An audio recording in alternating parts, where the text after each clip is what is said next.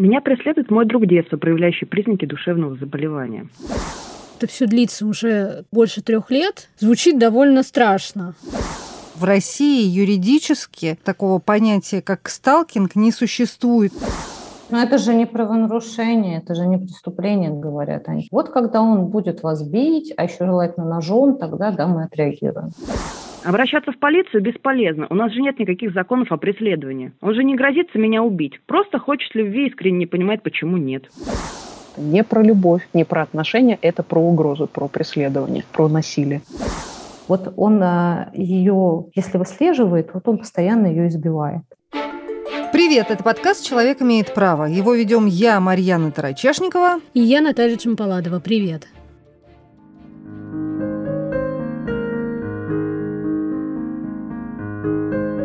very brief you take. Композиция, включенная в список 500 величайших песен всех времен, составленный журналом Rolling Stone. Она стала самой известной песней британской рок-группы The Police и получила две премии Грэмми. Ее автор э, Стинг рассказывал о том, что написал эту песню ночью, ну, буквально за полчаса. Ну, песня действительно очень классная, но почему мы ее сегодня слушаем? Потому что в прошлом эпизоде подкаста мы обещали рассказать о сталкинге. Так, и при чем здесь Every Breath You Take? Потому что очень немногие знают, что на самом деле эта песня про сталкера. И я сама чрезвычайно тому удивилась, когда прочитала комментарии самого Стинга на этот счет. И вот что именно он говорил еще в 1983 году, когда и была написана песня, в интервью журналу New Musical Express. «Мне кажется, это злобная песенка, даже зловещая. Она о ревности, слежке и праве собственности. Думаю, двусмысленность играет важную роль в песне. Как бы вы ни трактовали ее, ведь слова такие садистские. На первый взгляд, это приятная, длинная песня с классическими параллельными минорными аккордами, но за всем этим скрывается неприятный персонаж, рассказывающий о слежке за каждым шагом.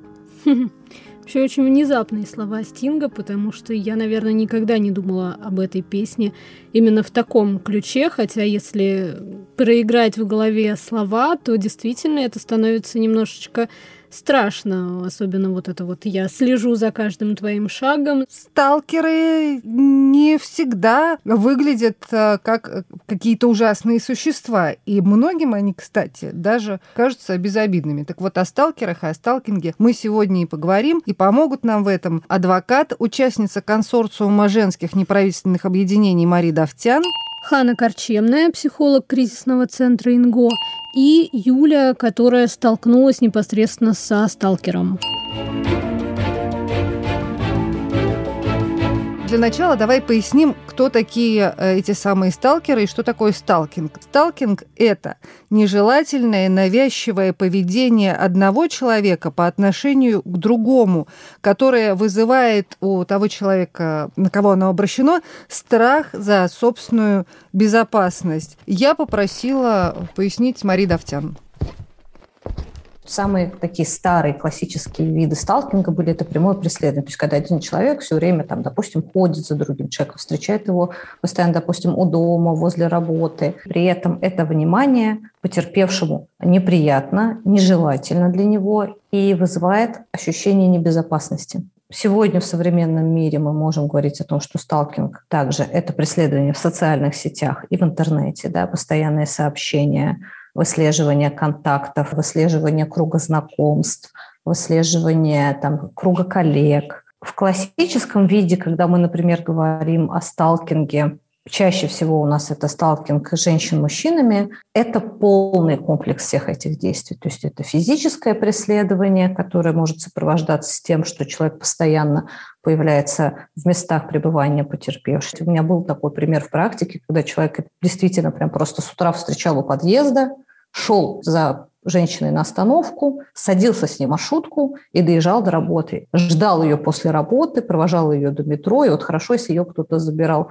из там родителей, коллег или друзей от работы на машине. Он действительно пытался с этой девушкой войти в контакт. Она сразу объяснила ему, что она не желает с ним общаться, но это его не остановило. Он физически ее преследовал, добыл ее номер телефона, пытался найти ее в социальные сети, он преследовал ее родителей даже. Это может, правда, продолжаться годами. Вот это такой пример физического сталкинга. При этом он может в социальных сетях создавать там миллион аккаунтов и заваливать из этих аккаунтов сообщениями. Создавать умышленно какую-то клеветническую информацию, публиковать ее в социальных сетях ну, прям систематически для того, чтобы привлечь внимание к себе. Сталкинг бывает который сопровождается угрозами, и тот, который не сопровождается с угрозами. Но чаще всего же сталкинг сопровождается угрозами. То есть это могут быть угрозы жизни и здоровью, угрозы сексуализированного насилия. Но меня, честно говоря, несколько смутило вот это вот замечание о том, что именно женщины чаще всего становятся жертвами сталкеров. Мне-то представляется, что очень часто сами женщины ведут себя примерно так же, когда начинают выслеживать мужчин, своих реальных партнеров или каких-то воображаемых бойфрендов, попадаться везде им на глаза, залезать в социальные сети. Может быть, э, просто мужчины в этот момент не чувствуют себя уязвленными, там, в страхе, в небезопасности, и, может быть, поэтому это не воспринимается как такой сталкинг, потому что, ну, вот какая-то барышня там чего-то пишет или там внезапно появляется где-то. Может быть, просто вот женщина в качестве сталкера для мужчины представляется как меньшая угроза, чем мужчина-сталкер для женщины. Но это только мое предположение. Ну, возможно. Хотя, с другой стороны, тоже есть ведь куча всяких этих историй о невротических отношениях в партнерстве или в браке, когда говорят, что женщина не дает жизни вообще никакой, когда шмонаются карманы, проверяются звонки, переписка в социальных сетях. Ну, то есть женщины пытаются установить тотальный контроль над жизнью мужчиной. И вот мне доказалось, что это тоже может быть сталкинг, но, по словам Мари Давтян, нет, это далеко не всегда сталкинг. Сталкинг – это вот именно такое навязчивое, нежелательное поведение, да, то есть такой привлеч... способ привлечения внимания, да, способ власти, кстати, обретения власти и контроля. А когда мы говорим, например, о том, что кто-то в супружеских отношениях ведет себя некорректно и, кстати, совершает противоправные действия, там, прослушивая телефоны, там, прочитывая сообщения, это все-таки несколько другое. Это вопрос некорректных отношений в семейной жизни. Это может быть вопрос конфликта, это может быть вопрос домашнего насилия. Вот если муж или жена преследует бывшего мужа и жену и пытается там выяснить, что происходит, куда человек переехал, а этот человек не желает этого, это сталкер.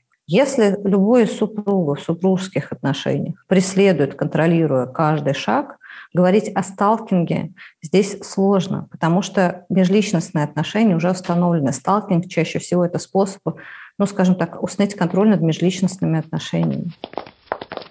И как раз история сталкинга бывших партнеров. Это очень распространенная история во всем мире, не только в России. После расставания именно мужчины чаще всего преследуют женщин, находя их регулярно избивают, угрожают, э, иногда даже убивают. Это заканчивается трагически. Ну вот да, я посмотрела, как сталкинг прописывается в законодательствах разных стран, и к разговору о бывших э, партнерах мне попалась такая информация, что, например, в Италии с 2009 года действует закон, предусматривающий от 6 месяцев до 5 лет э, тюрьмы за такие именно, наверное, домогательства, угрозы, преследования, все, что может попасть в категорию сталкинга, которые да, вызывают состояние беспокойства и страха у человека, порождает страх за свою собственную безопасность или вынуждает человека как-то изменить свои жизненные привычки вот э, из-за этих угроз и внимания.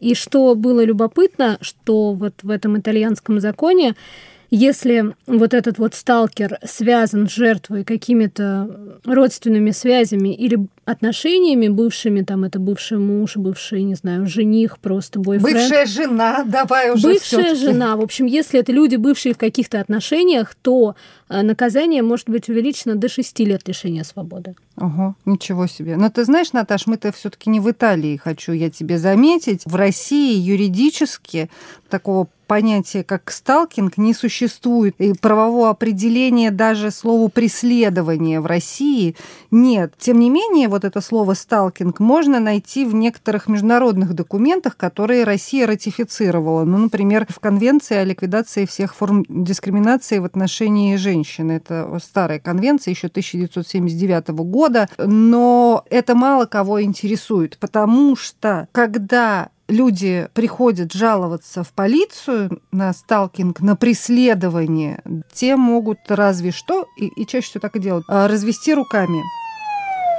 Но это же не правонарушение, это же не преступление, говорят они. Вот когда он будет вас бить, а еще желательно ножом, тогда да, мы отреагируем. Если нет каких-то вот противоправных поведений, явных противоправных, то само по себе вот такое преследование серии «Я написал миллион сообщений и хожу за тобой по пятам» ими не рассматривается как собирание информации о частной жизни лица. То есть они говорят, что здесь нет никакой тайны то в том, что она ходит из дома на работу. Поэтому никакую а, тайну он собирает собирать не мог, соответственно, статьи 137 нет. Когда мы ведем дела, связанные со сталкингом, мы обычно стараемся найти хоть какое-то противоправное действие со стороны агрессора. Ну, к примеру, может быть, он попытался поставить трекер. Вот это 137 Или, например, может быть, он приобретает детализацию телефонных соединений потерпевшего. Вот у нас тоже были такие дела. И это 137 Весь ужас в том, что это преступление небольшой степени тяжести. Обычно а, все это заканчивается штрафом, и как бы человек просто продолжает дальше делать то, что он хочет делать. При этом очень тяжело это доказать и собрать хоть какую-то, ну, вообще информацию об этом. Ну, кстати, такого э, четкого понятия сталкинга нет не только в российском законодательстве, но и в законодательстве многих других стран.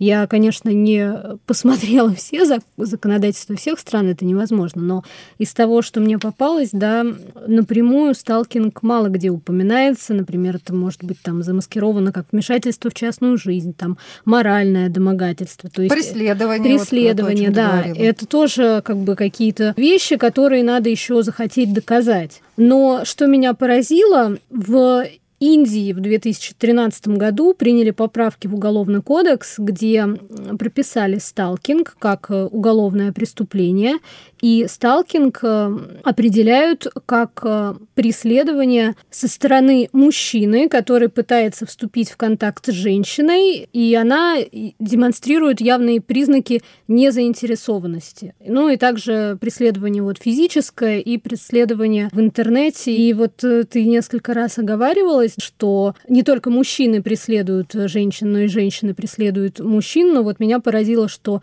индийский уголовный кодекс разделяет настолько четко по гендерным признакам. Мне сейчас только пришло в голову, и, скорее всего, ты действительно была права в том смысле, что, вероятно, женщин не считают сталкершами, потому что их преследование, возможно, не вызывает страх за безопасность. Кому-то это, может быть, даже нравится. Вы слушаете подкаст «Человек имеет право». Его ведем я, Марьяна Тарачешникова. И я, Наталья Джампаладова. Продолжим после короткого объявления. Привет, я журналист «Радио Свобода» Александр Гостев, который побывал почти в 70 странах. Там везде и всегда происходят интереснейшие события, влияющие и на нас с вами. Как именно? Об этом подкаст «Атлас мира». Я делаю его вместе с моим коллегой Ярославом Шимовым, знатоком Европы – Слушайте и подписывайтесь в агрегаторах подкастов в Apple, Google, Spotify и в других приложениях. Это подкаст «Человек имеет право». Его ведем я, Марьяна Тарачешникова. И я, Наталья Джампаладова. И сегодня мы говорим о сталкинге, что это такое, чем сталкинг отличается от... Э, Флирта или ухаживания. Как вести себя с таким человеком и может ли от него защитить закон.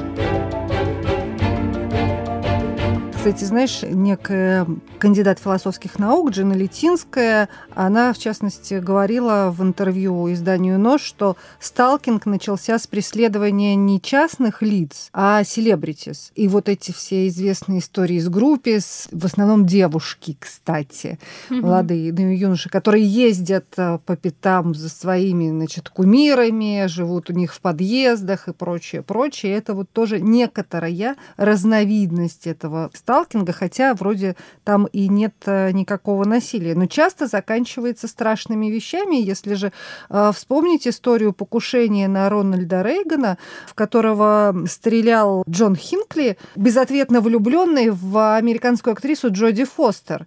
То есть он долго, значит, интересовался ее жизнью, следил, а в итоге выстрелил шесть пуль в американского президента, чтобы привлечь внимание, и переложил ответственность именно на Джоди Фостер и говорил, что ты либо люби меня, Джоди, либо пострадает кто-то еще. И это уже, мне кажется, что-то совсем нездоровое. Но мне кажется, это немножко отдельная история по поводу знаменитости. Здесь, наверное, Конечно. на первое место выходит публичность человека. Да, это понятно, но э, просто э, суть в том, насколько я понимаю, что из человека делают объект. То есть вот эти вот фанаты не видят за своим кумиром реального живого человека, который может быть вовсе не тем, кого они видят в клипах или в социальных сетях. Точно так же, на мой взгляд, из субъекта в объект для сталкера превращается, ну вот предмет его, там, не знаю, обожания, тот, за кем он следует. И вот с этой точки зрения мне очень интересно, что говорят психологи, насколько эти люди в себе, все ли у них в порядке с головой, или это страшные маньячилы. Я задала этот вопрос психологу Хане Корчемной, и вот что она ответила.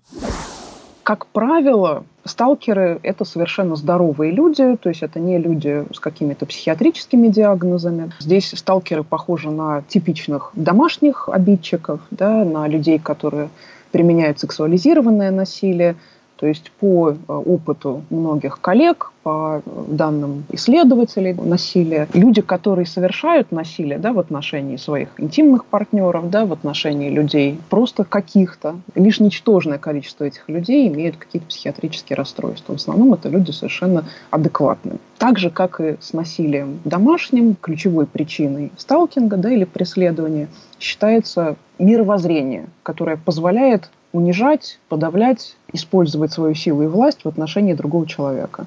Ни с какими другими предположительными причинами да, не выявлена четкая связь у э, сталкинга или преследования. Если человек своим видом или своими телесными реакциями, да, или, может быть, какими-то другими словами показывает, что он хочет дистанцироваться, что он не стремится отвечать, что э, он или она боится. Вот эти знаки, они, в общем-то, в целом довольно понятные и подавляющее большинство людей в состоянии их считать. Другое дело, что человек, который является сталкером, он эти знаки считывает, но игнорирует. Сталкинг действительно такой вид насилия, который имеет тенденцию усугубляться со временем сильно.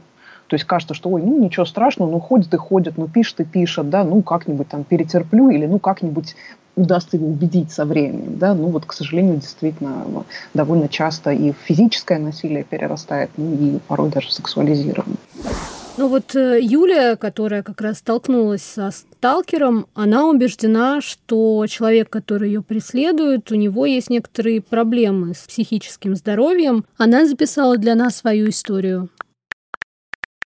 Меня преследует мой друг детства, проявляющий признаки душевного заболевания. Несколько лет назад мы с друзьями обсуждали возможность встретиться все вместе, поэтому я и написала ему. В итоге тот разговор вылился в то, что он меня любит, и я должна быть с ним. Именно должна. Слова «нет» он не понимает. Совсем. Пришлось тогда придумать мужа боксера, который захочет с ним побеседовать. Не самый умный поступок, но лучше тогда я ничего не придумала, и на какое-то время это действительно сработало. С тех пор он пишет стабильно раз в год. Почему-то это всегда происходит в мае. Примерно в течение недели-двух этот человек осаждает мои мессенджеры. Я больше не отвечаю. Поэтому все сообщения – это монологи, притом весьма странного содержания. Один раз он писал, что некую женщину взяли в заложники на улице, где он живет, и она якобы моя мать. А раз так, то я ему прихожусь двоюродной сестрой. Иногда он присылает фото или видео. Например, один раз он прислал фото из ванны, в другой раз прислал видео, где он танцует, в семейных трусах, пиджаке и цилиндре. Мой друг, когда это увидел, сказал, что это напоминает ему сцену из фильма «Молчание ягнят». Нередко он рассказывает какие-то истории с эротическим содержанием и моим участием, которых никогда не было в действительности. Все это перемежается утверждением, что он меня любит, и я должна с ним жить. В прошлом году он писал уже не только в мае, но и осенью. На этот раз монологи стали более агрессивными. Снова писал о любви, что мы должны быть вместе, он проклинал всех и вся. Писал, что на кого-то напал шокером. Таких описанных случаев было несколько, один около моего метро. Писал про каких-то свидетелей Еговы, от которых меня нужно срочно спасать. По его словам, они его изнасиловали, и вообще они там всех насилуют в подвалах. При этом он упомянул имя некого человека, который якобы все это прикрывает. Я потом посмотрела. Помянутый мужчина действительно существовал, только он был криминальным авторитетом и был убит в начале 2000-х. Как это все связано и причем тут я – загадка. Что делать в сложившейся ситуации, я не знаю. Объяснить человеку что-то я не в состоянии. Он живет в своем выдуманном мире. Если бы это был тролль из интернета, логично было бы просто заблокировать. Но тут ситуация осложняется тем, что он знает район моего проживания, и ему прекрасно известно, где моя дача так как дом его семьи находится недалеко. Я не знаю, как он среагирует, если я его заблокирую. Может, отстанет, а может, решить, что меня нужно спасать. Или еще чего. А так, вроде он раз в году общается с выдуманным другом, и потом тишина несколько месяцев. Как я поняла из его монологов, он работает в доставке в каком-то японском ресторане в моем районе. На всякий случай, теперь я не заказываю никаких суши и вообще стараюсь обходить такие места стороной. На даче же хожу с баллончиком обычно. У меня там кругом лес и соседям по 80 лет. Ари не ари, никто не придет в случае чего. Обращаться в полицию бесполезно. У нас же нет никаких законов о преследовании. Он же не грозится меня убить. Просто хочет любви и искренне не понимает, почему нет. Вероятно, единственный выход из данного положения для меня – показать всю переписку психиатру и узнать, каков шанс, что из мессенджеров он придет к реальным действиям. К Юлиному рассказу хочу добавить то, что это все длится уже, по ее словам, больше трех лет, звучит довольно страшно. Во-вторых, чтобы не нарушить российское законодательство, нам надо сказать, что упомянутые свидетели Еговы запрещенная в России организация, признана экстремистской. По словам Мари Давтян, тем не менее, даже самый чуткий, самый сочувствующий ситуации полицейский в России ничего с этим сталкером поделать не сможет. В России сталкинга не существует. Юридического понятия сталкинга в России нет. То есть если вы, например, будете в Москве, и я буду ходить за вами по пятам ежедневно, вы мне ничего не сделаете. Максимум, что может сделать сотрудник полиции, это провести профилактическую беседу. То есть сказать мне «ай-яй-яй, не допускайте правонарушений». И на кого это когда действовало. Кстати, некоторые э, люди, насколько я поняла, рассматривают сталкинг как забавную игру. Можно найти кучу всяких форумов о том, как лучше следить, чтобы дольше продержаться в игре, чтобы тебя дольше не заметили, где вообще доставать э, всякие штучки для слежки, трекеры, прослушки, где лучшие базы данных. Ну, то есть есть люди, которые это еще помимо всего прочего рассматривают как игру. Ну, игра в шпионов, почему нет? Ты же не делаешь ничего плохого человеку, да? Ты просто это твое развлечение. Но для меня прямо шоком было узнать, что, оказывается, сталкерами могут быть родители по отношению к своим детям. В практике Марии Давтян как раз было дело о сталкинге матерью своей дочери-подростка. Дочь ушла от нее еще будучи несовершеннолетней, потому что мать применялась жестокое физическое насилие по отношению к ней, и мать стала ее преследовать. Девочка ушла в центр содержания несовершеннолетних, просто сама добровольно. И мать ее там преследовала, она приходила, она прислала угрозы. Девочка попала в больницу, она приходила в больницу и требовала а, вот, кстати, тоже люди используют при сталкинге любую власть, которую они могут. Ну, то есть, к примеру, ребенок попал в больницу, ему нужно лечение. Она берет и пишет отказ от лечения, потому что она еще не лишена родительских прав. Непонятно, где грань. Вот есть э, опека, забота, да, и родителей по отношению к детям, и, может быть, потенциальных партнеров. Э, я встречала мнение, что иногда сталкинг некоторые воспринимают как своего рода флирт, и, может быть, вот он просто ухаживает. Да-да-да, рыцарь, воздыхатель, поклонник, тайный поклонник, вообще всячески романтизируют эту историю, но мы, по-моему, с тобой уже несколько раз здесь обозначили эту грань. Грань — это когда тот человек, человек, которому поклоняются, за которым ухаживают или которого опекают, считает это все небезопасным, когда ему от этого, мягко говоря, страшно. В принципе, этот э, сталкинг, и Юля об этом, в частности, рассказывала, чрезвычайно влияет и часто катастрофическим образом на жизнь людей, которые оказываются ну, невольными жертвами этих историй сталкер своими действиями может причинять реальный вред. В деле, о котором я рассказывала самым первым, где был такой, как его называли, воздыхатель. Вот я, помню, все время почему-то участковый называл его воздыхателем. А вот такой вот вздыхатель, из-за которого девушке пришлось сменить несколько мест работ, потому что он просто приходил и стоял там, ее просто просили, чтобы она писала заявление об увольнении. То есть это прям, ну, правда, это то, что рушит жизнь. Я уже не говорю про то, насколько сложно и страшно вообще начинать какие-то личные отношения с другими людьми, с друзьями, да, то есть, потому что человек постоянно думает о том, что сейчас я пойду даже встречу с подругой, подругой, он будет сидеть за соседним столиком, слушать, о чем мы будем разговаривать с моей подругой, и вдруг тоже начнет ее преследовать или что-то ей писать. Я уже не говорю о том, что сталкинг в итоге может закончиться и применением насилия. Если в этой истории этого, слава богу, не произошло и не происходит пока. То есть, понимаете, вот человек живет уже много лет на самом деле и думает о том, когда же это случится потому что гарантии того, что этого не случится, никто и дать не может. А представьте, как, как быть тем, кто точно знает, что в отношении них будет совершено.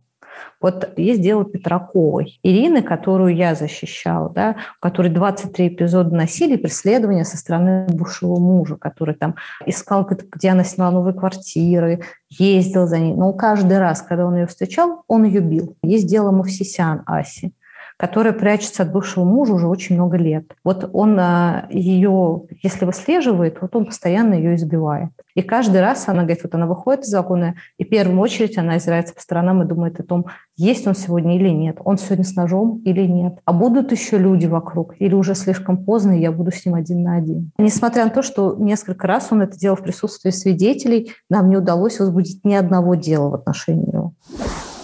Да. А в Италии или во Франции, или в Германии, или в Индии. Уже бы давно эту проблему решили вполне себе легальным образом, потому что там есть или специальные статьи, как в Индии, или охранные ордера. Понятно, что сам по себе охранный ордер никого ни от чего не остановит. Он не будет физическим препятствием на пути сталкера. Но если он проигнорирует этот охранный ордер, напишет, позвонит, приблизится ближе, чем а, разрешает ордер, его привлекут к серьезной уголовной ответственности. Но в России это нет, это неинтересно. Так, шуточки все. Но при этом мне еще интересно, как нужно вести себя с этим человеком, чтобы не спровоцировать каких-то действий с его стороны. Что значит, что делать, чтобы не спровоцировать? Ну хорошо, что сделать, чтобы он от тебя отстал? Вот это вот другая история, потому что что сделать, чтобы не спровоцировать, этой серии сама дура виновата. А ты не виновата, то, что он какой-то маньяк. Мне любопытно, что на этот счет говорят психологи. Я задала этот вопрос Хане Корчемной есть рекомендации общие, они скорее направлены не на то, чтобы человек отстал, потому что мы не можем контролировать, что именно он сделает. Мы можем минимизировать вред, мы можем снизить угрозу.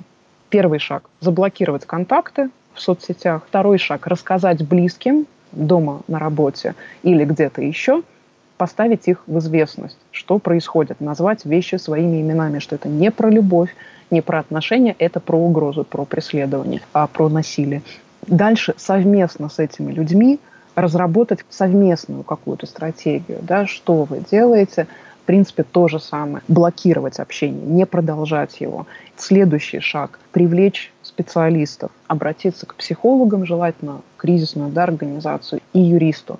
В ряде случаев человеку, который страдает от сталкинга, требуется ну, вот, аналог убежища. И что еще можно порекомендовать? Может быть, тоже прочитать, посмотреть, проконсультироваться у кого-то насчет кибербезопасности. Как так сделать, чтобы ваш телефон или профиль не взломали, если вот некий человек э, очень настойчиво ищет вашего внимания и хочет как-то до вас добраться. И, конечно, хорошо бы еще получить какую-то поддержку со стороны полиции, но, увы, не в России. Что бы ты ни делала, куда бы ты ни шла, Я буду присматривать за тобой. Вот это слова песни Стинга. И, кстати, в одном из интервью Стингу сообщили о том, что эта песня входит в число самых популярных композиций, которую молодожены выбирают для того, чтобы включить на своей свадьбе, на что Стинг так достаточно ехидно, наверное, ответил, ну, удачи ему. Это был подкаст «Человек имеет право». Его вели я, Марьяна Тарачешникова. И я, Наталья Джампаладова.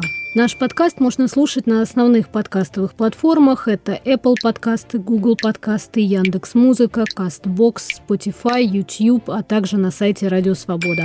Подписывайтесь на нас, ставьте лайки, сердечки, оставляйте комментарии, а также присоединяйтесь к телеграм-каналу студии подкастов «Радио Свобода».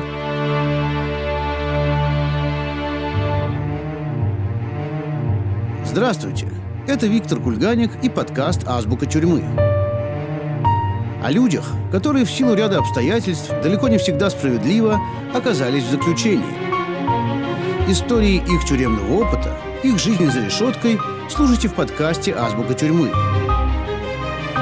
В эфире «Радио Свобода» и на популярных подкаст-платформах.